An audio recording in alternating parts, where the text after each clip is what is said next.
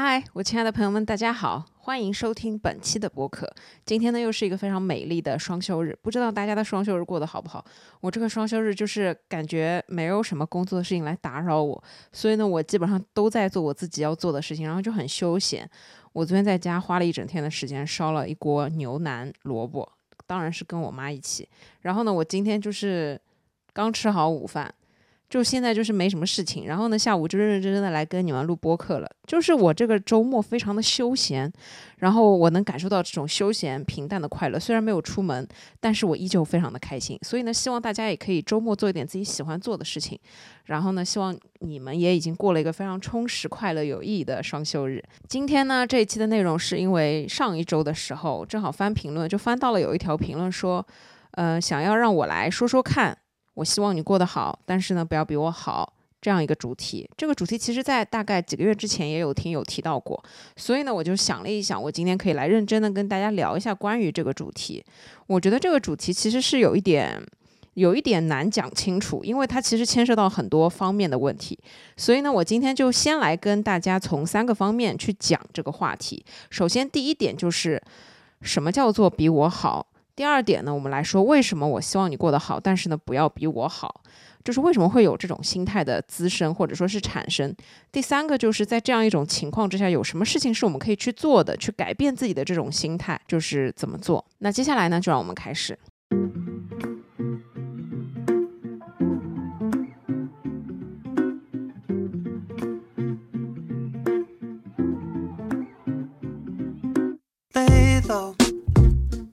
今天这一期的主题呢，我把它定义为：我希望你过得好，但是最好不要比我好太多，因为我已经非常认真、非常努力的在生活了。我觉得，首先我们来定义一下，你过得比我好的这个“比我好”，什么才是所谓的比我好？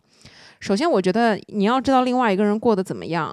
那最简单的一件事情，当然就是通过一个叫做分享的东西。当然，就是通过一个叫做朋友圈的东西，或者说是所有的相关的社交媒体的东西，就是我们会从一个人分享出来的东西，一个人发出来的东西来判断他过的一个怎么样的情况，他最近的状态。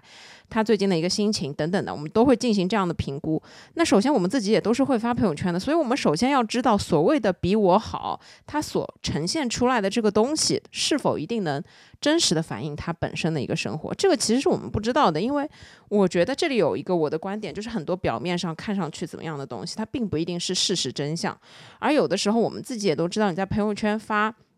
的所有的东西。它都是在强调，或者说都是在夸大，或者说是我们尽可能的都在挑自己最好的一面展示给大家。我们自己都在挑选自己生活当中最精彩的、最好的部分。所有的照片都是经过仔仔细细的挑选，自己的自拍都是经过非常严格的 P 或者是精修。也就是说，我们呈现出来的是一个完美的东西，它是一个作品。每一条朋友圈，我们可能都是精心编辑，然后精心挑选照片。它可能是从几百张照片里面挑出一张最好看的。可能我今天拍了十张美食的图片，我是从这十张里面挑了一张角度最好看的。就是它未必长得这么好看，但是通过照片、通过美化、通过 P 图、通过调色，它可以把它修得非常的美好。所以等于说，我们呈现出来一个完美的状态，但是可能事实它并不一定是这样。就有点像是我们在网上看到了一个网红景点，当我们自己去打卡的时候，发现。它并不是这个样子，就是因为照片它过度的修饰了，它有很多的滤镜，让我们误以为现实生活中是这样。然后当我们在现实层面才发现啊，它其实只不过是一个很朴素、很平凡的一个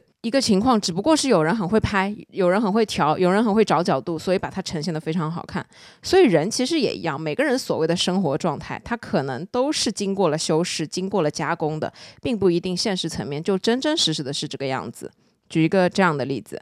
我身边有一个朋友圈的画风是完完完全全的白富美的这样一个女生，她呢长得是很好看，但是呢她的朋友圈的画风就是每次都是九张她拍，凹造型，然后在非常好看的那种场合，然后穿的非常的精致，非常的好看，然后每一次都是有各大品牌的就是这种，比方说首饰啊，比方说包啊，比方说各种，比方说她会去参加那种什么品牌活动，反正就是非常标准的一个白富美的朋友圈的这样一个画风，然后她每一条的朋友圈都是这个样子，穿的不一样，然后场景不一样。但是呢，你仔细去看，看似不一样，它又有很多的相似之处。它每一条朋友圈都是他在摆拍九张照片，每一张都是显示出来非常精致、高雅、高级的这种生活的格调。然后呢，姿势也差不多，表情都差不多，P 图的风格也差不多，穿搭的风格也差不多，就是每一条朋友圈是不一样，但是你又会觉得他是一样的，就是他永远在发这样的东西，他只会发这样的东西，这个。可能就是所谓的一个叫调性的东西，它的调性是非常的一致，一非常的统一的。你光从他的朋友圈，你会觉得说他就是一个白富美，因为他的呈现、他的状态、他的生活，他就是没有为了搬砖而辛苦，他不需要为了生活而努力，他也不需要流汗，他也不需要像我们一样辛辛苦苦去赚钱或者怎么样。展示出来的一面就是他已经在享受生活，他就是有无穷无尽、用不完、吃不完、穿不完的这一些高档的餐厅，这些好看的首饰、名贵的珠宝、好看的衣服。很多的奢侈品的包，它可以用来就是摆拍搭配。他的生活可能就是到各种高档的地方去摆拍各种好看的照片，这个就是他的生活的全部。这个就是你从他朋友圈可以看得出来的。但是实际上，他也是一个人。他根本就不可能生活中每时每刻都是这样一个精致的状态。他是我的，其实是一个前同事，虽然我跟他不是很熟，但是我当时就知道他在做自媒体博主，所以我看过他的一些社交媒体平台的账号。他就是一个，你可以说他是穿搭、拍照美女这种时尚类别的，就是垂类吧。但是呢，在工作层面，我跟他有接触过。他来上班的时候，就跟我们一样，是一个非常普通的人。他也不是每天都化妆，他也不是每天都洗头，他甚至有时候就是穿的也非常的随意，就是穿的非常的朴实无华就来上班了。什么穿了个拖鞋，然后大裤衩，然后一件 T 恤，在生活层面你见到他的时候，你完全感觉不到他是朋友圈这样的一个人，但是他可能在朋友圈营造的人设，只是他自己生活当中所有面里面。很小的一个部分，最精致的那个部分，最想给人看到的那个部分，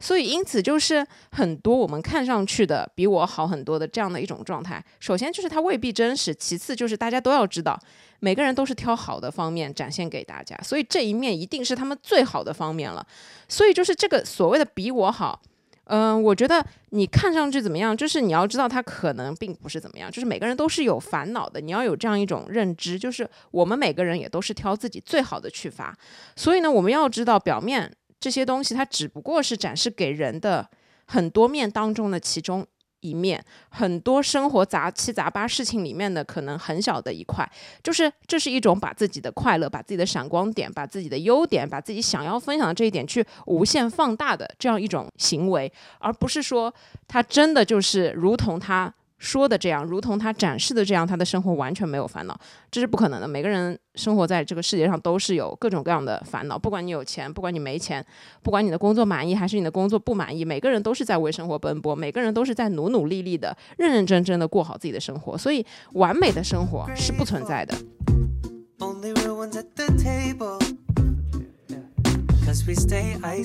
第二个我想说的是，你过的所谓的比我好这件事情很神奇的一个点在于，有时候我们周围有很多认识的人，我们可能定期突然想到，哎，他最近在干嘛？于是呢，就点进他的朋友圈里面去看一下他最近的一些状态。与此同时，我们心中其实对他是有一定的预期的。就比方说，一个特别喜欢烧饭的人，一个特别在朋友圈里面晒自己烧的菜的人，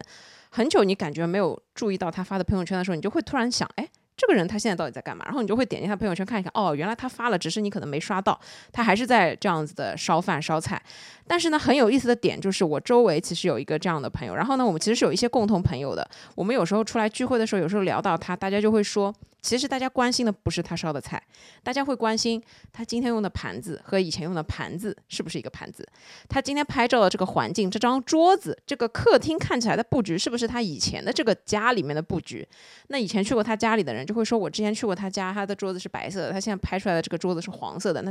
他是不是结婚了？他是不是跟谁同居在一起？或者说他是不是换了一个地方住？大家是会有这一些揣测的。然后呢，像有的时候我们去定期确认一些朋友的这种近况。我们可能不是真正的所谓关心，我们可能只是带着好奇心的想要去确认一下他的最近的状态是不是还和之前的一样，是不是还和我们预期当中的一样。如果说突然之间我们发现这个人结婚了，比方说嫁进了豪门，然后开始发的就是那种家里面特别大的那种超大客厅、超大餐桌啊什么的，这个时候我们会觉得，哎呦，他已经超过了我们之前对他的这个认知这个层面。突然之间你就会觉得说，哎呀，他好像现在过得非常好。这个时候我们就会有一种心理不平衡，我们甚至会跟朋友聊天的时候会聊到说，哎呀，他以前就是一个人怎么怎么样，甚至什么租房子啊，什么什么，就是我们会拿他过去的很多东西跟他现在的东西挂钩到一起，然后呢，我们会尝试的试图去找到一个答案，就比方说他一定是找了一个非常有钱的对象，又或者说是他一定嫁进了豪门等等的，我们会去找这样一些。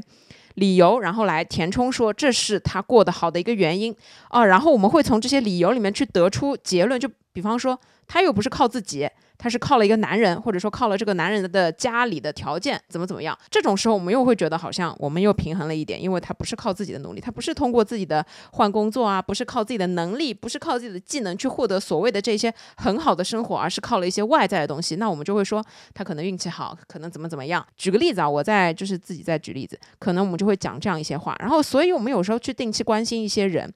我们可能就是。真的不一定是发自内心的关心，我们可能就是为了满足自己的好奇心。然后呢，甚至在你发现了有一些这样奇怪的、你之前没有发现的一些新鲜的这些事情的时候，你觉得是嗅到了八卦的气味，你还会把它立刻转发给你们之前的共同好友，可能到群里，可能怎么样？大家开始集体讨论他到底最近过得怎么样。然后因为这个讨论，可能还促使你们有一波线下聚会，一起见个面聊聊天，就是聊聊这种八卦，都是很有可能的。所以这个层面，就是我觉得。人就是很神奇的一个动物，就有时候我们觉得要定期去确认我们的朋友生活状态，只是可能为了去满足我们这种八卦的心态而已，并不是真正的关心他，因为可能他就是一个很久不联络的朋友，你对他虽然没有任何的敌意。但是呢，你也说不上现在有跟他多熟，因此呢，你就会从他的生活种种点点滴滴、细碎的细节里面，好像要去侦查一些什么东西，好像要去窥探一些什么样的情况。但是另外很有意思的一个点是，我想说，当一个人比我们过得好一些的时候，我们可能会有这种不平衡，我们可能会有不甘心，可能会有凭什么的这种心态。但是如果他好太多，就比方说你认识的一个朋友，他突然成了一个百万级的网红，又或者说他突然。赚到了很多很多的钱，开了很多很多的店，是一个什么样子的高端的，就是那种发愤图强的女强人或者是男强人类型的一个人，他突然，比方说登报了，比方说突然在主流媒体上刷到他，比方说他的公司怎么怎么样的这个时候，你又会觉得。哎，我认识这个人，我又好好像要往自己身上贴金。这个时候他比你已经好的可能十万八千里了，你不会有心理不平衡，你反而会有一种就是你认识他你就已经很荣幸了的这种感觉。然后你可能还会到处去跟你的朋友说什么啊，我以前跟他特别特别好，特别特别熟，我们以前什么念过一个学校，然后在一个班级里面是同学，等等等等的，你就会又开始，我觉得可能就是用这样的一种。行为来让别人觉得哦，好像你也很厉害，因为这个人很厉害，你认识他，所以你好像也很厉害，就是又会有这样的一种心态产生。就是这时候我没有，你不要。过得比我太好了，这个时候就是啊，我认识他，我很高兴，就是开始疯狂的，我不知道要怎么形容，可能是狐假虎威，可能是怎么样，就是开始往自己脸上贴金。就有时候我自己在刷朋友圈的时候，我会经常刷到某一类人的朋友圈，他的画风呢是这样子的，就是我们可能大家都是已经十多年在这个圈子里面工作，就是所谓的这个传媒的圈子里面，然后就会看到有一些人，可能现在就是平平无奇的。正常的一个工作状态，然后呢，有过去，比方说他采访过的一些明星，现在大红大紫，变成了顶流啊，怎么样的时候，他们的的朋友圈画风永远都是，比方说，呃，我们以前认识的某一位歌手，我们看着他出道，然后他现在已经变成了顶流，然后我们在转发他新发的一首新歌的这个时候，我在朋友圈并不是要转发他的新歌，我并不是要为他打 call，我转发新歌的时候，我要在上面写上一行字，什么当年。当我第一次见到他的时候，他还是一个怎么怎么样的人。转眼现在已经成为了一流的男歌手，非常为他高兴。就是是这样的一种画风。我不知道你们能不能 get 到我的意思啊？就是当有人过得比我们好一些，我们可能会心里不平衡。但是如果当他比我们好太多，或者说他已经变成了天王巨星，他变成了一个有分量、有重量的人物的时候，我们就完全不会有那一些所谓的不平衡，我们也不会有那一些。心态不好的时候，我们反而会倒过来。他想说的就是我最牛，我很厉害，因为我认识他好多年，所以他现在变成了顶流。感觉我认识他也是我非常厉害，可以体现我很牛，我很厉害的这样的一件事情。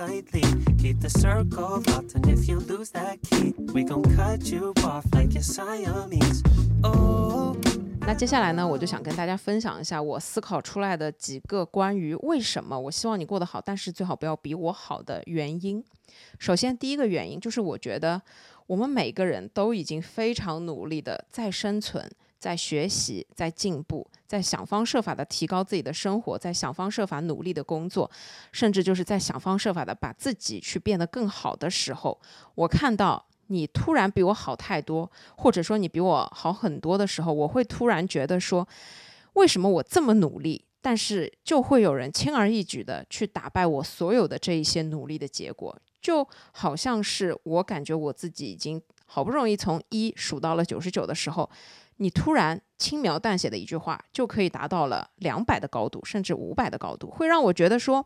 你这么轻而易举的就靠你自己的天分，靠你自己的天赋，或者说是靠着各种各样的运气也好，什么也好，导致我突然觉得我所有的这些努力都白费了，导致我突然觉得说，在你面前，我所有的这些努力都是毫无意义的。因为有一些人他就是天生拥有很多的资源，就是这种时候会让我们觉得说，你比我好太多，你突然一下子就降低了我辛辛苦苦好不容易努力到现在这个程度的成就感，会让我原本。为自己非常骄傲的一个点，突然变成了非常自卑的一个点，会让我们好不容易积累的。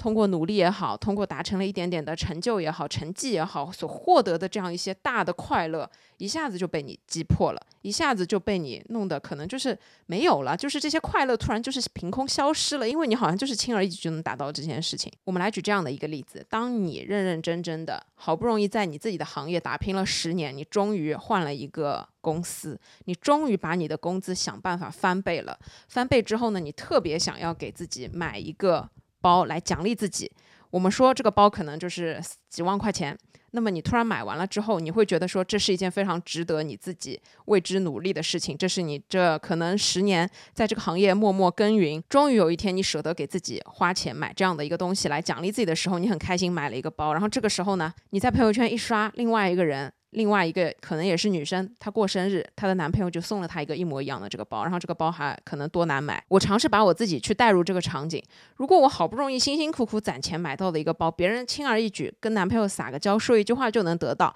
我肯定也会觉得说，是不是我有什么问题？是不是我有什么地方不如他？我的第一反应一定是觉得自卑。为什么这个女生她就有人可以送她一个？这么高级的包，而我就一定要凭自己的双手，认认真真努力，好不容易攒钱啊，怎么样才能去得到这样一个包？虽然看似的结果它是一样的，但是这个过程当中，你会觉得说你付出了很多的东西，而这个女生可能什么东西都没有付出，可能啊就是看上去。所以像这样的时候，你就会觉得说这个女生比你过得好太多了。你已经努力成了这个样子，你认认真真加了不知道多少班，熬了不知道多少夜。不知道给自己打了多少的鸡血，你才坚持到今天，你才有这一步。的收获，而那个女生得到这个包就是这么的轻而易举，可能你就会突然觉得说你就是输在了起跑线，或者就是你跟别人天生拥有的资源就是不一样。这个女生可能就是比你好看很多，所以她真的可以吸引到很多的富二代来给她砸钱，给她买任何的东西，所以她都不用，她自己都不用做任何的努力，因为她的天生丽质就可以让她得到这些资源。不过呢，如果仔细想想，这两件事情看似一样，但是本质上其实是不一样的。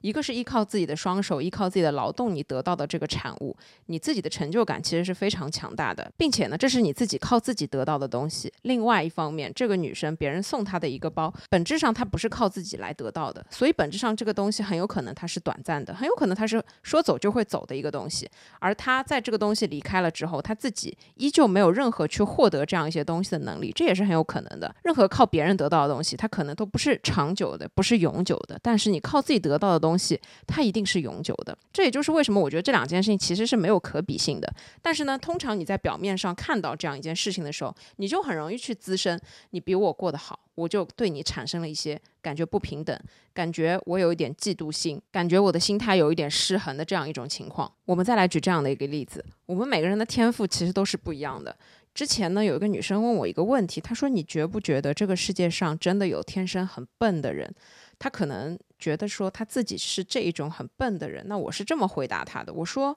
其实我们每个人的天赋不是自己决定的，但是我们每个人有天赋的地方，也不一定是自己可以发现的。你有时候在，比方说数学特别差，但是你可能语文就特别的好。而当你在读书之前，你一点都不会知道自己可能就是有语文的天赋，而少了一些数学的这个细胞。就是这件事情，它不是我们能决定，它是我们基因可能控制的。我们有天赋的地方，也不是我们能让自己马上发现所以你光用数学这一件事情来看待自己，你就会觉得自己是很笨的，你就会觉得自己比其他数学好的人要笨很多。但是呢，如果你要从语文这件事情上面来看，哎，你好像又比其他人聪明很多。所以就是这里有一个可比性的问题，不能用自己天赋很差的一件事情去比人家天赋很好的一件事情，这件事情是没有可比性的。我想到之前认识的一个朋友，他是一个男生，跳街舞的。之前给我看他跳街舞的视频，我觉得他跳的其实真的非常好。然后我就问他，你是不是比较有天赋？他就说他一点天赋都没有。他说他起步比别人早很多，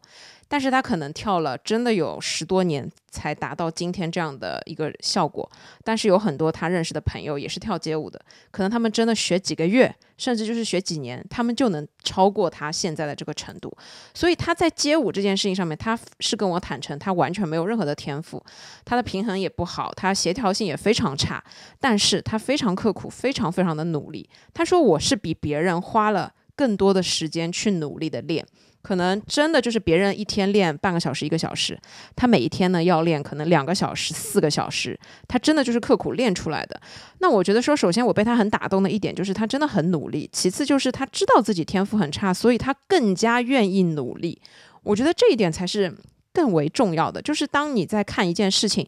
你觉得你已经很努力了，但是别人轻而易举就打败你的时候，你这时候你会对自己产生巨大的怀疑。但是我觉得这种怀疑对你本身进步是没有任何意义的，也是没有任何用的。它没有办法促使你变成所谓更好的一个状态。你只有刻苦、认真、努力的不放弃自己，一一一直不断的努力去钻研，你才有可能真正的慢慢的进步。虽然你这个进步比别人慢。但是没关系，至少你是在进步。所以，当你觉得别人比你好太多，别人轻而易举就把你打败，就超越你的这个时候，你不妨认真的去想一想，是不是只是自己不够努力，是不是只是自己天赋不够比他好？你只要再认真一点，再努力一点，你还是可以达到自己的进步。你不用去跟他对齐标准嘛，每个人对吧？对自己的要求是不一样的。如果你心态失衡，你觉得他对就是有天赋，那么你就不努力了，这将成为你一个我称之为躺平的借口。你不能把所有的这一些别人比你好太多的事实摆在自己的眼前，然后告诉自己他就是厉害，他就是家境好，他就是找了有钱人，他就是家里条件好。或者他就是长得好看，然后你来说服自己啊，算了，我还是躺平吧，就是这是不对的。你不能把这些东西来作为自己躺平的一个理由。首先就是我觉得你要清楚的认识到你自己的不足之处，其次就是别人比你好太多和你努不努力，这是两件事情，这是两件分开的事情。所以你不能觉得说在别人轻而易举打败你这么久努力的结果的时候，就觉得你的。努力是没有用的，就觉得你花再多的时间精力也是没有用的，所以这个是不对的。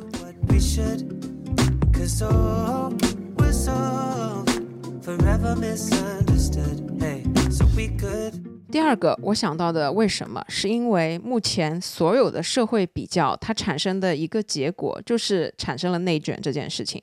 比较以及被比较这件事情变得无穷无尽，所有的事情。都可以产生内卷，所有的事情都在比较当中去产生什么好，什么不好，什么你超过他，什么你不如他。这种比较有时候会让我们自己越来越自卑，会让我们越来越容易滋生这样一种不平衡的状态。就拿健身这件事情来说，我有一天跟我一个新认识的朋友聊天，他就问我是不是平时喜欢健身，我说对，我是挺喜欢健身的。他就问我你健身了多少时间？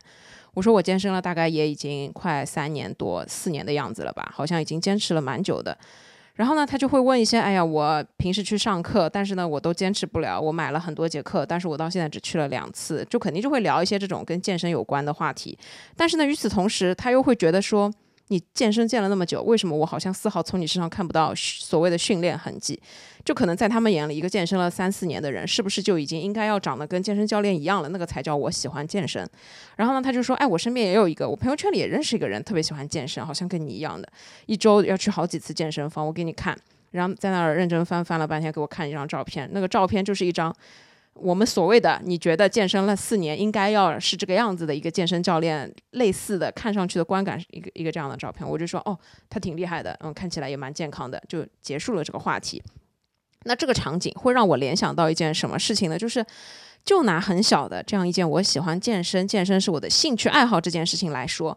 它本来没有任何的意义，它只不过是我的兴趣爱好而已。但是当你跟另外一个人说了之后，他就会觉得说：“哦，你也喜欢健身，那我也要拿我认识的喜欢健身的人出来跟你讲一讲。”然后在你们互相讲的这个过程当中，比较就产生了。就是你一开始没有要跟人任何人比，你一开始只不过告诉他你的兴趣爱好是这个，但他讲出来的一些东西就会让你觉得好像他在把你拿这个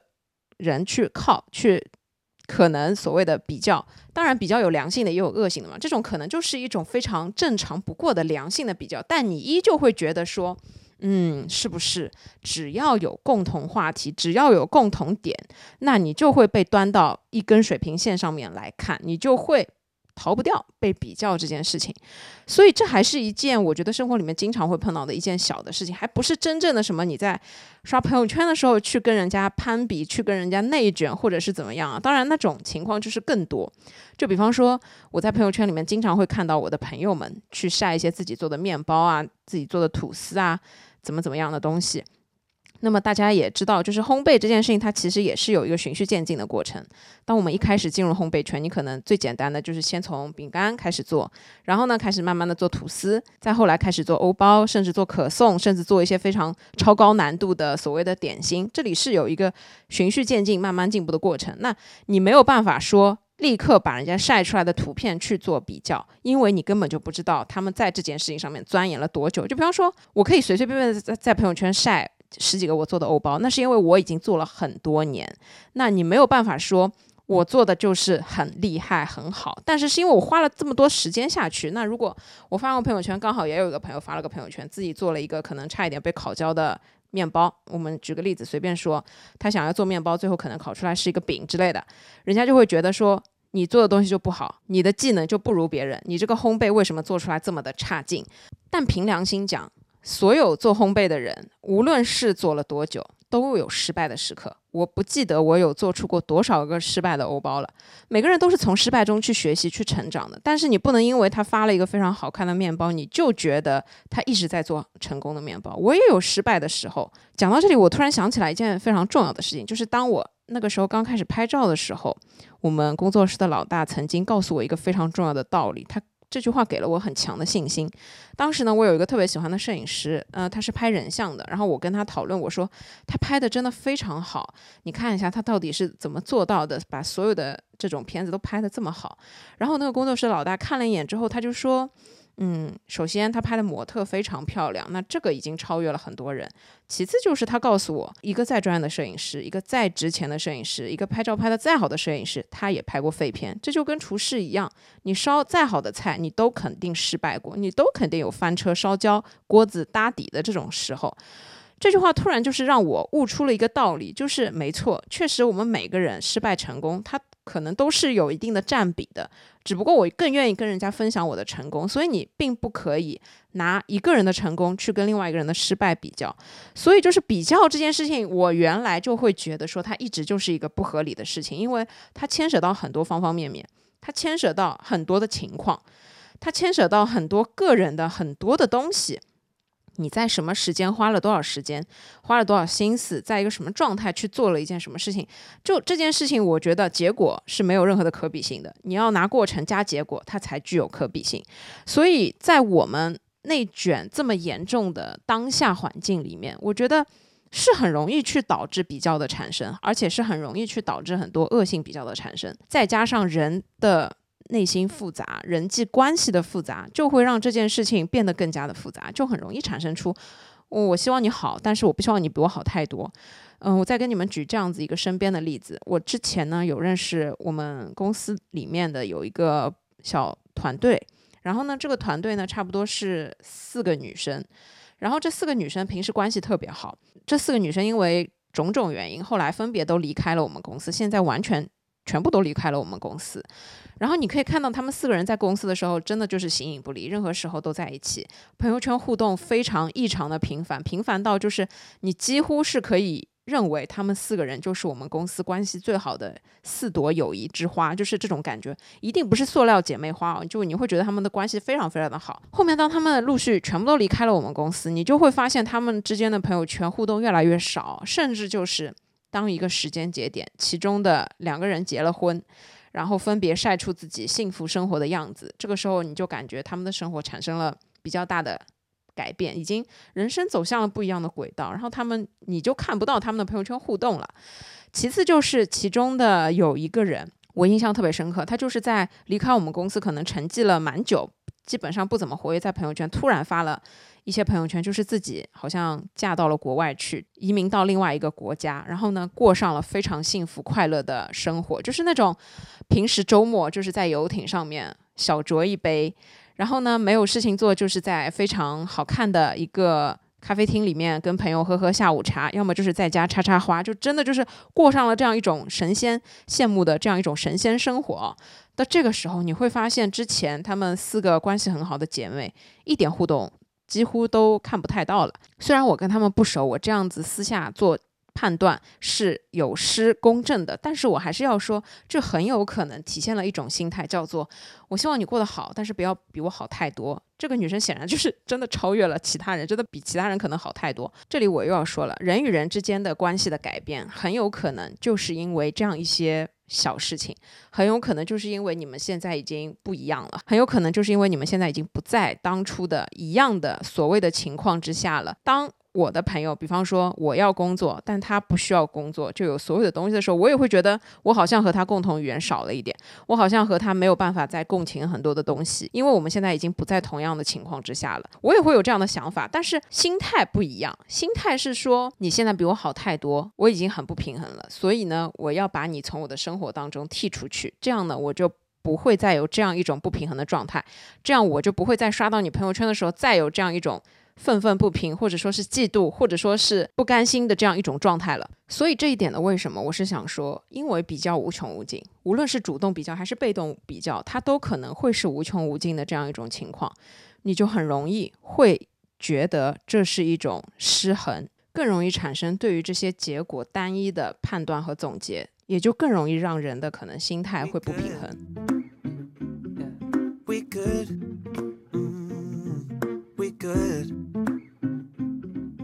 第三个原因，越是亲近的人，越是熟悉的人之间，越是会产生更多的比较，越是更多的这种比较，越是容易产生这样一种不平衡的心态。这件事情也很神奇，是因为当我发现我建立了听友群，我们在听友群里面的状态非常的和谐。甚至没有任何人要跟任何人攀比，甚至不会有人觉得这是一种比较，不会有人觉得这是一种内卷。发任何的东西，大家都会觉得这是一视同仁。发吃的，一律按照美食处理。就是前两天有一位听友用手机拍了一张夕阳送给大家，我觉得这个行为本身就是一个非常善良、分享欲的一个体现，分享美好的东西给大家看。那为什么越是亲近的人之间，越是容易产生这样一种横向比较，越是容易产生这样一种不平衡呢？我们来举这样的一个例子吧，就是之前不是有一些比较神奇的天文现象，比方说什么超级大月亮这样的一种天文奇象，然后大家都会看到，确实今天的月亮比之前大很多。那么举个例子，我用手机拍了一张照片，然后发到了三个人的姐妹群里面，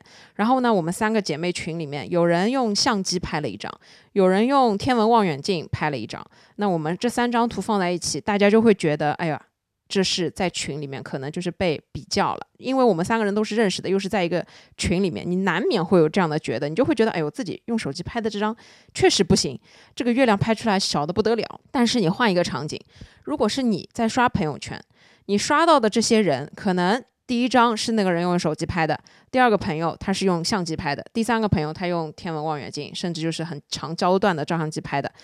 你作为一个非常客观的，在看到这三张照片的时候，你是不太会。拿这三个人去比较的，你可能就会看过就算了，然后你可能会得出一个结论，嗯，相机拍的就是不一样，你不会去考虑这个拍的能力、拍的技术怎么样，因为其实这三个人互相也不认识，而对于你来说，你又是只是刷个朋友圈，就是在这些陌生人当中是不太会有这一些东西的产生的。这里很有意思的一个点，就是让我思考出来一个原因，就是当我们跟亲近的人，或者说是很熟悉的人在一起的时候，反而会更容易滋生妒忌，是因为我们以前，比方说，我跟你是认识了十几年、二十几年的同学，我们以前是在一个学校上学的，那我们以前。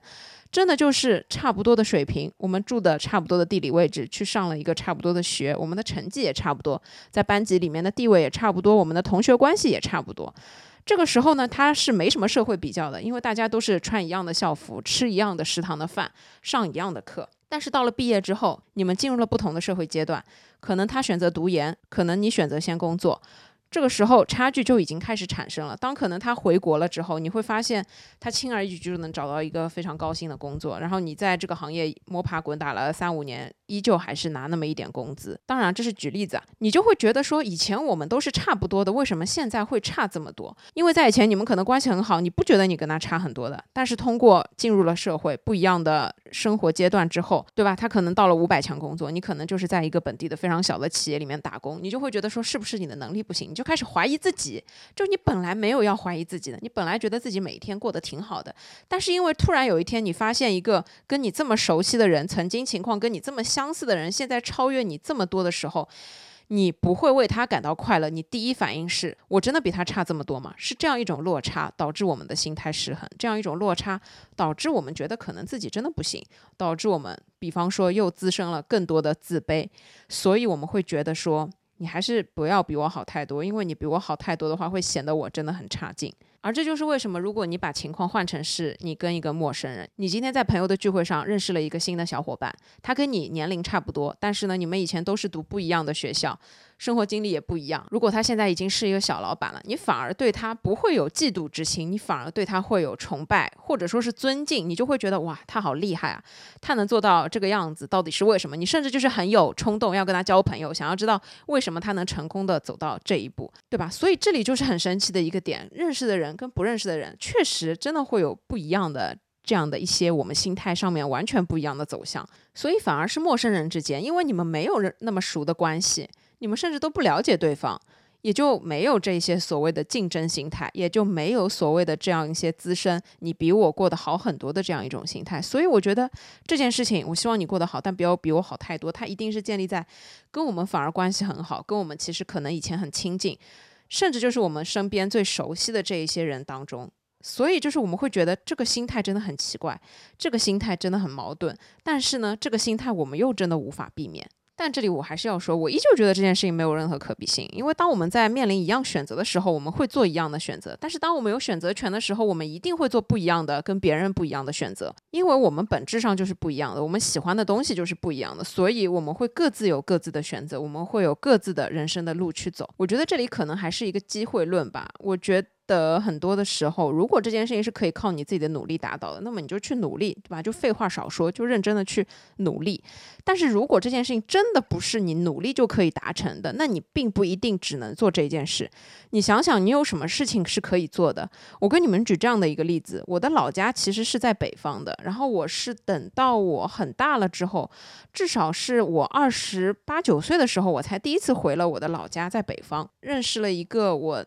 亲戚，我的所谓的哥哥的一个老婆，然后呢，他就是一个非常典型的，我觉得可以算是小镇青年，就是他是土生土长的北方人，然后在当地就直接工作、生活、结婚、生小孩，就是所有的一切都是在那个小地方。他没有在大城市念过大学，也没有来大城市打工，他就是在他那个小地方。后面加了一个微信之后，我到现在还能刷到他的朋友圈，他完完全全就是一个跟着时代在一起成长的一个人。他以前就是在。他们的那个村子里面，就是卖一些他们自己树上种出来的果子。他们有种很多的酸枣，然后他们就会卖酸枣，然后还有很多的这种衍生的东西，什么把它做成活性炭啊等等的这样一些产业，他就在做。后面等到互联网发展起来了之后，他就去学习这样一种互联网运营的东西，然后就开始慢慢的搞直播，然后现在是在做帮别人孵化互联网这一方面的直播的账号啊什么的，就是做这个真的是做的风生水起，因为当地的很多企业它都是有这个需求的。所以我觉得从他身上我看到了一个东西，叫做他虽然没有出国留学的机会，他虽然没有来大城市念大学的机会，他也没有来大城市打工怎么样的机会，他就是牢牢抓住了自己的生活，他就是牢牢抓住了自己能做的所有的事情，在当地认认真真的、努努力力的，我非常的佩服。就是他虽然做一件你看似不起眼、看似你可能觉得并不伟大，并不是一个非常高技术的一个东西，但他做的非常认真，他非常的刻苦，非常的认真，我就觉得他真的很厉害。所以就是这里我想说的，就是一个机会论，并不是你没有这样的机会，你可能跟他比缺的只是你没有努力而已。所以这里也有可能衍生出来下一个我想要说的。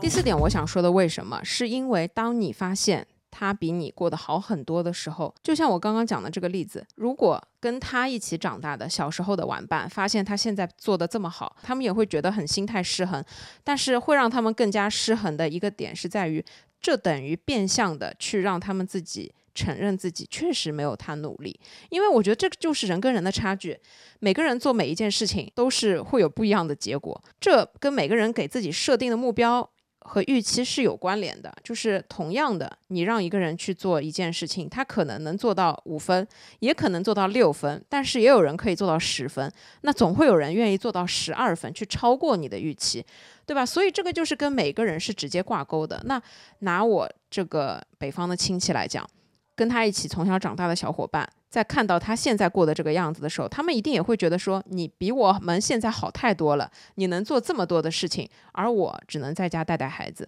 但是他们的根本性差距是什么呢？我觉得根本性差距就是努力的程度，以及就是对自己的一个要求。每个人可能真的就是对自己的要求不一样，所以当我看到。你过得比我好太多的时候，等于你要让我变相承认我不努力，而我就是一个对自己没有要求的人。我觉得这一点是比较残酷，以及这就是我们每个人比较难接受的一件事情。跟你们举这样的一个例子：如果我说好跟我的朋友一起减肥。从一月份开始，然后到了五月份，我发现我还是老样子，但是他已经瘦掉了，比方说十几斤、二十斤。那这个时候我就会看到他的那一刻，我会觉得说，我这五个月都在干嘛？他这五个月对自己的高标准严要求，而我这五个月真的就是非常的懒散，没有说到做到自己要做的这件事情。所以我会突然觉得自己就是没有努力，我会突然就是你要去面对自己不够努力这个事实，确实就是对自己。促使你去自我反省，但是我觉得人啊，他没有办法时时刻刻没有办法去好好的做自我反省。我觉得，我觉得这个又是人性层面的东西，没有什么人是真的愿意天天反省自己的过错，真的愿意在在睡前去反思一下自己今天的行为有没有哪一些做的不对的地方。我觉得这不可能，对吧？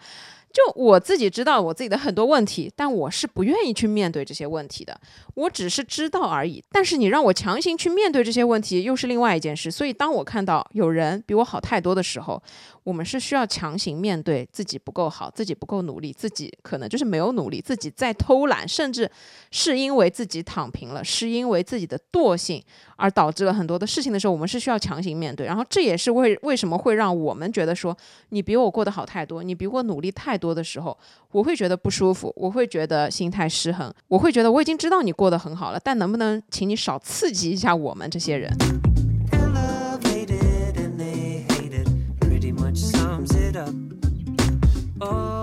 关于为什么我还要在最后补充一个点呢？就是当我们越来越成熟，当我们越来越长大之后，我们在看待很多东西的时候，我们不会去看自己有的东西，我们会去看别人有而我们自己没有的东西。就是对于别人有但我们没有这一点东西的关注，会促使我们有这样一种不平衡的心态。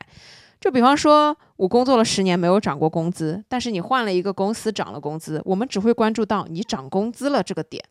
因为我没有涨过工资，所以我会觉得你过得比我好太多，然后我会心态失衡，因为我没有这些东西。有的时候就是，我觉得底层逻辑可能还是因为我们不够知足吧。当我们看到别人比我们好很多，不管这一点是什么点，我们有，我们肯定不会觉得怎么样。只有你有，但我没有的时候，我们心态会失衡。还是举五二零这个特殊日子的一个东西，如果今天。我的男朋友只是送了我一束花，但是当我打开朋友圈，我发现别人的男朋友给他不仅送了花，还多了一个礼物。那这个礼物是他有但我没有的，我就忽略掉了我收到的这束花，而关注点在我没有的这个礼物上，我心态就又失衡了。所以我觉得这个点就是。我们在成长了之后，反而就会忽略掉很多我们有的东西，然后把关注点转移到了别人有但我们没有的东西。是这一些我们没有的东西，会让我们勾起我们的欲望，会让我们觉得好像如果我们有了的话，我们就会跟他一样的幸福快乐。他比我好这么多，就是因为他比我多了这样的一些东西。这种不好的心态就会让我们觉得不是我们自己不够好，而是他有这个我没有的东西。而也正是对于别人有我没有的这个东西的关注，会滋生一个叫做嫉妒心的东西。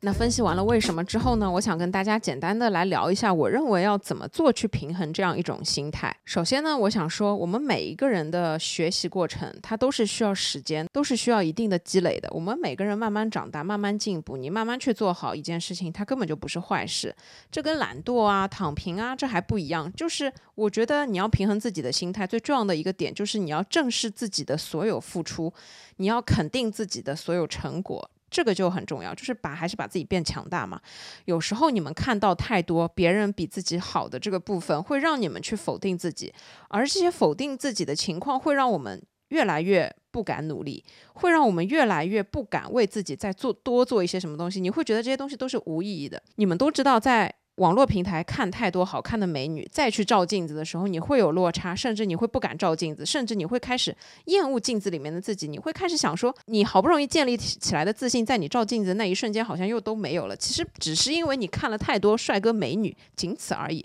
比方说，你好不容易给自己去尝试了几种打扮的风格、化妆的风格、穿衣打扮也好，当你出门发现马路上全部都是比你好看很多的帅哥美女的时候，你又会觉得说，哎呀。我今天穿的是不是不够好看？哎，我今天这个妆是不是有点问题？你看到这么多好看的人的时候，你就会突然对自己产生怀疑。哎呦，我没有他那么好看。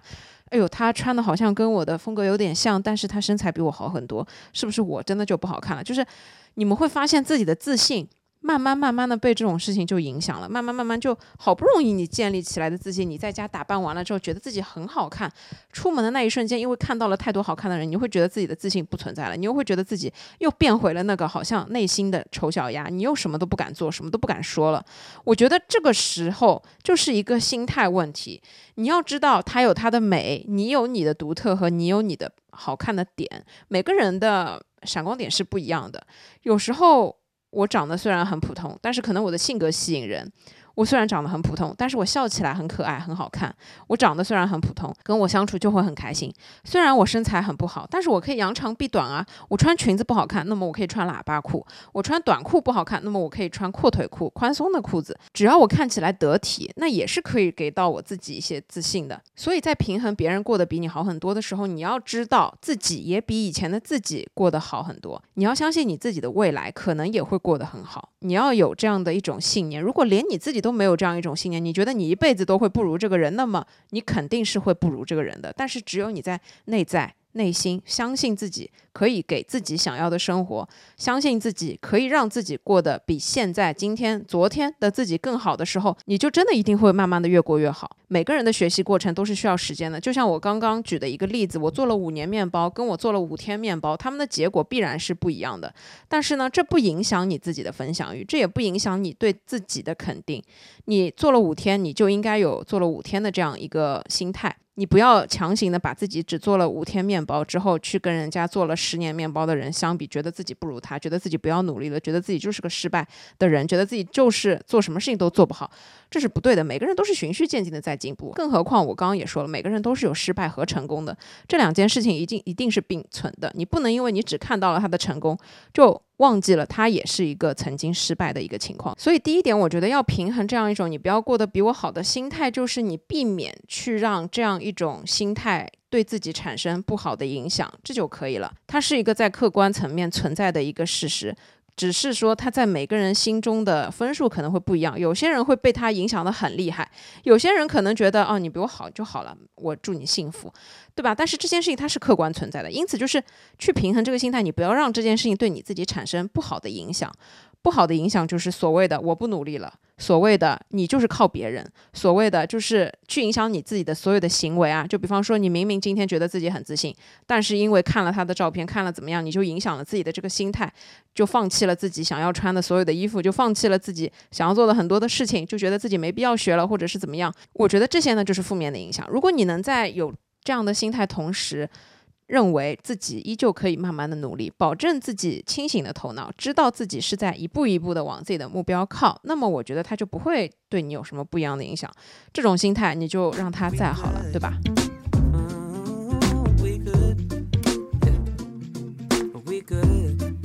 第二点，我想说的是。别人比你好太多这件事情，在本质上也有可能去变成对你有利的事情。怎么变呢？就是你可以把它作为一种自己的参考和目标来行动。就比方说，以前有跟我关系特别好的一个前同事，后来呢，他离开了我们公司之后，我们就关系慢慢疏远了。但是呢，他后面就找到一个自己很喜欢的男生，并且他们就结婚生小孩，现在已经生了两个儿子。每天的朋友圈的画风就是非常温馨的一家人，到处去玩，或者就是一起在家里面吃饭。他总是会分享一些这样子。让我看了会感觉很幸福的这样一些生活的细节，同时也会让我憧憬说，我也很向往会像他一样拥有一个这样子属于自己的美满的家庭。那我觉得这个层面他一定是比我过得要好很多，但是我不会滋生出来这种不平衡的心态。哎呀，他上哪儿找的这个男人？这个男人对他真好啊，怎么怎么样？我会觉得说，这是我要自己去想办法努力的一个目标，我就会把他作为一个。我想要拥有的一个向往的生活的榜样放在那里，也就是说，别人过得比你好很多的时候，你要去认清自己的诉求，这是很重要的一点。你会不会也想要他有的这些东西？那如果你也想要，那么你就认真努力的追寻这些东西。这里就是我们经常说的，嫉妒心对人没有用，但是你可以把你的嫉妒，可以把你的羡慕，所有的这些都化成动力，作为自己努力的一个方向，这就是对你自己有用的东西。有时候我们在生活当中。你其实不清楚自己到底想要什么东西，不想要什么东西。那也就是正是在我们在看别人分享的别人的生活当中，你会从中感受得到哪一些是你羡慕的，哪一些是你不羡慕的，哪一些是你看了之后你也想要跟他一样，但哪一些是哎呦我千万不要变得跟他一样的。就比方说你在朋友圈看到一个骂人的负面的人，就会觉得说，嗯，我以后不要跟他一样在朋友圈骂人，因为我觉得这个。带给别人的负能量这件事情本质是我不想做的。又比方说，你看到了别人。通过自己的努力，在公司年会的时候获得了一个什么员工表彰的奖，你会觉得说，哎呀，他的工作好认真努力，还拿到了奖，那我也要像他一样认真努力工作。但是可能你的公司并没有这个奖。我就是举例子啊，就是你在看别人分享的这些点点滴滴，其实是认清你自己的诉求，了解你自己的过程。也就只有当你自己了解了自己，你才可以给自己设定目标。不然你要怎么去设定目标，对吧？你如果每天只看到别人从这个公司跳槽到那个公司，工资翻了几倍，只有这样身心。嫉妒，但是什么都不做，原地踏步的话，你永远都只能原地踏步。只有你从他身上看到了，哎，他跨行业，那么请问他做了些什么东西？可能你也可以从他身上学到一点东西，可能你也可以尝试跨行业，可能你也怎么样为自己去准备也好，怎么样也好，跳一个公司，再把自己的工资也翻倍。作为你自己想要努力的一个方向，这才是对你自己有用的。所以说，无论如何，在这个世界上面，对自己来说的动力，永远是最宝贵的东西。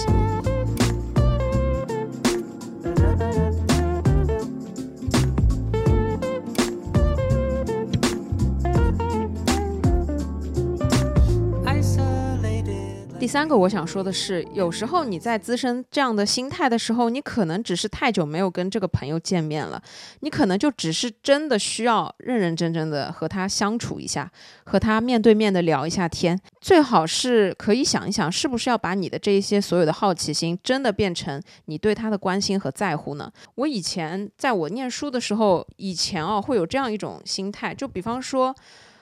很幼稚。我以前读书的时候，跟我关系特别好的女性朋友，就比方说，她每一天扎头发用的都是一根蓝色的橡皮筋。那么这根蓝色橡皮筋是我陪她一起买的。然后呢，突然有一天，我发现她头上戴了一个蝴蝶结，我不知道她哪里来的这个蝴蝶结。我跟她见面的时候，我就会觉得有一点有一丝陌生，就是因为你为什么背着我去偷偷买了这个蝴蝶结而不告诉我？作为你的好朋友，难道不是应该找我陪你去买你喜欢的蝴蝶结吗？对吧？这个场景是不是特别幼稚？但是这是我以前很小的时候会，就是感觉自己。有的这样的一种心态啊，但是其实你可以就是直截了当的去问他，你这个蝴蝶结很好看，你是哪里来的？他就会说，哦，是我妈妈的朋友送给我的。所以很多时候，我想说你在朋友圈看到了一个你可能很久没有见面的朋友，现在过得非常好，或者是现在感觉生活非常比以前要好太多的时候，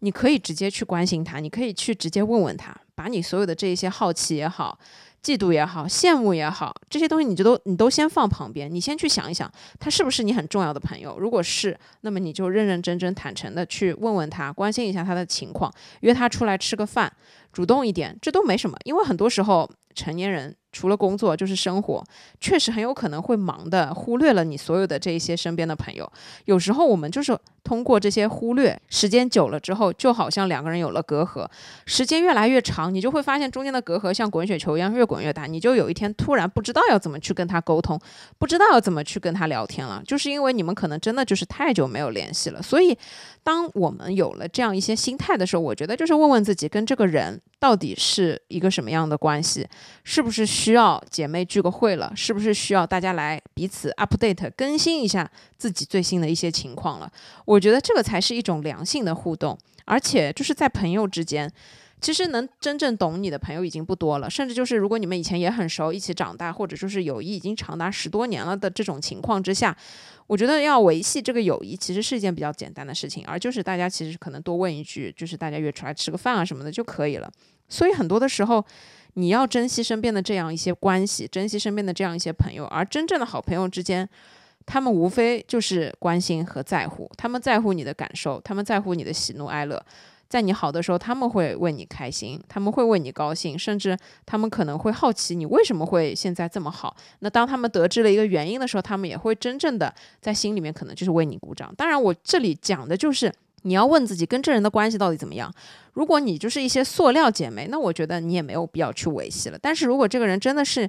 你很在乎的人，真的是你很好的朋友，你很珍惜的朋友。那么我觉得，对吧？朋友之间多出来见见面、聊聊天，互相更新一下，对吧？这种心态，那么也就不会有了。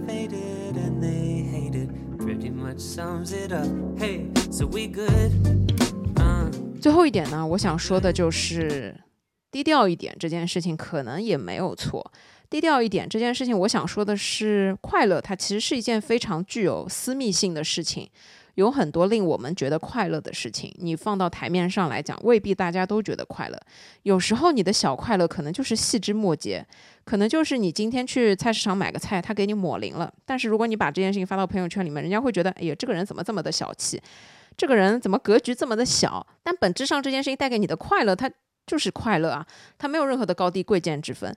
所以很多的时候，我所说的这种低调是源自于说很多的东西它是真的不能被共享的，你的快乐可能是不会被共享的，所以基于这一点，你还是去做自己认为对的事情，你还是分享一些自己想分享的东西。既然你想分享，你就不要怕别人会说，你就不要怕被别人评论，但是。如果你不是切切实实的要靠分享来获得你的快乐，那么我觉得适时的低调一点，真的也不是什么错。我觉得我自己很少发朋友圈，或者我只爱发一些可能风景特别美好，可能一个月发个一条之类的，就是因为我觉得。生活里面太多事情了，一个是我有太多事情根本分享不完。如果我要每件事情都分享的话，我会累死。其次就是我觉得很多的时候，就是我对于我自己生活的要求，就是我开心快乐就可以了。我愿意我自己开心快乐，我和我的家人都快乐。我为什么一定要通过朋友圈去分享我的快乐呢？我觉得这并不会让我更快乐。所以我的快乐就已经是快乐本质了，我不需要再去通过任何告诉别人或者说是太多分享的这个行为，再让我的快乐加倍或者是怎么样。但与此同时，就是我说的是。仅说朋友圈这件事情啊，因为这跟你做自媒体、做视频也好，这不一样的几个概念，所以我觉得低调一点这件事情就在于你可以暗自快乐。很多的时候，我觉得大家是可以暗自快乐的，因为每个人的小快乐，它就是一些很微小、微不足道、很神奇的一些点，可能别人真的 get 不到快乐。还有一个低调的层面，我想说的是，很多时候我们因为每个人的情况都不一样，我们因为每个人快乐的点都不一样，所以。有时候你自己知道成年人的快乐已经很难了，在此基础之上，我觉得你不要去打扰别人的幸福。什么叫打扰别人的幸福？就是举个例子，我虽然很会做面包，但是呢，我在朋友圈刷到，如果有一个新手做了一个烤焦的面包的时候，我也并不会踩他、贬低他，觉得他不好，觉得他不行，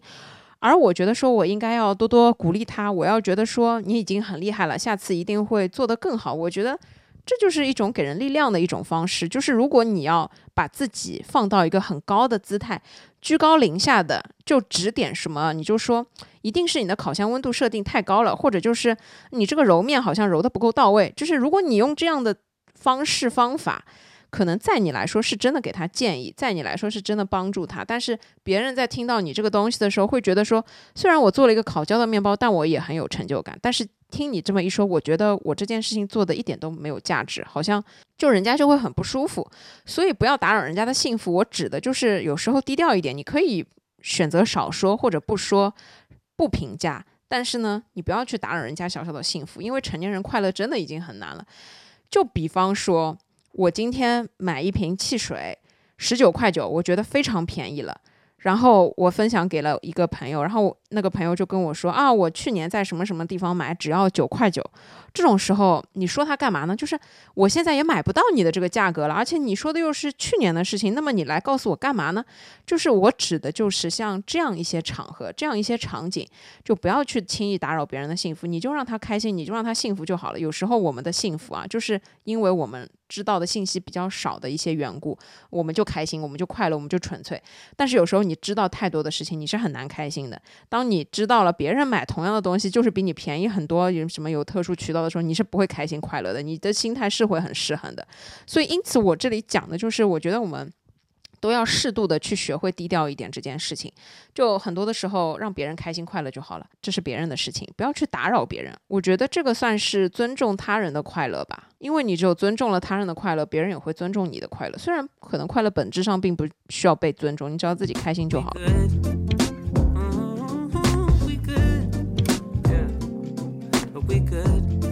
好了，我亲爱的朋友们，那以上呢就是我今天想要跟大家分享的。我希望你过得好，但是呢，请你不要过得比我好太多。这一题的分享的一些心得，我之前知道有其他的博主好像也有分享过这个主题的东西，但是我没有去听。我觉得说我通过我自己的思考，能给你们讲出这样一些东西是。完完全全通过我自己的思考得出来的一些东西，如果有雷同的话，纯属巧合。所以呢，我觉得不知道大家听完之后有什么样的感觉啊？但是无论怎么样，我始终觉得说这种心态是我们一生当中不可能去避免的。就拿我自己来说，我也多多少少会沾上一点这样的心态。但是呢，这个心态它其实本质上也并不一定完完全全是一件对自己不好的事情。按照我前面讲的，把这些东西化成自己的动力，这个将是对自己的生活最有意义的东西。很多的时候，我们在看待一件事的时候，也不能光从表面去看待它。我们也要肯定，一个好的结果背后一定会有认认真真的努力和付出。任何一个好的结果，它背后一定都离不开这些东西的支撑。天上掉馅饼这样的事情是不存在的。所以，我们要更加清楚的去了解自己，更加清楚的去知道自己想要的生活具体的长成什么样子。如果你想买一个特定的品牌的灯，它就算再贵，那你也要努力的去存钱去买到这个灯，而不要希望世界上有。那么一天有一个人会平白无故的送你一个这样子的灯，我觉得任何时候还是去期望自己寄托自己，要认真的努力去达成自己想要的东西，这件事情才是我们要一生认真去追求追寻的，而不是把时间都花在讨论别人为什么比我们好太多，讨论别人不是靠自己的努力，是靠别人，讨论别人比我们好的背后一定有怎样怎样不好的一些东西的存在，就是浪费时间，浪费生命。对我们自己的生活没有好处。最后呢，我还是想说，这种心态无可避免，那我们就接受它，把这样一种心态去化成我们生活的动力，这就是一件对我们自己来说非常有意义的事情了。好了，我亲爱的朋友们，那以上呢就是今天这期播客。无论你现在处在什么样的状态，都祝你一切顺利，祝大家天天开心，祝你们有美好和通畅的一天。那我们就下一期再见吧，拜拜，爱你们。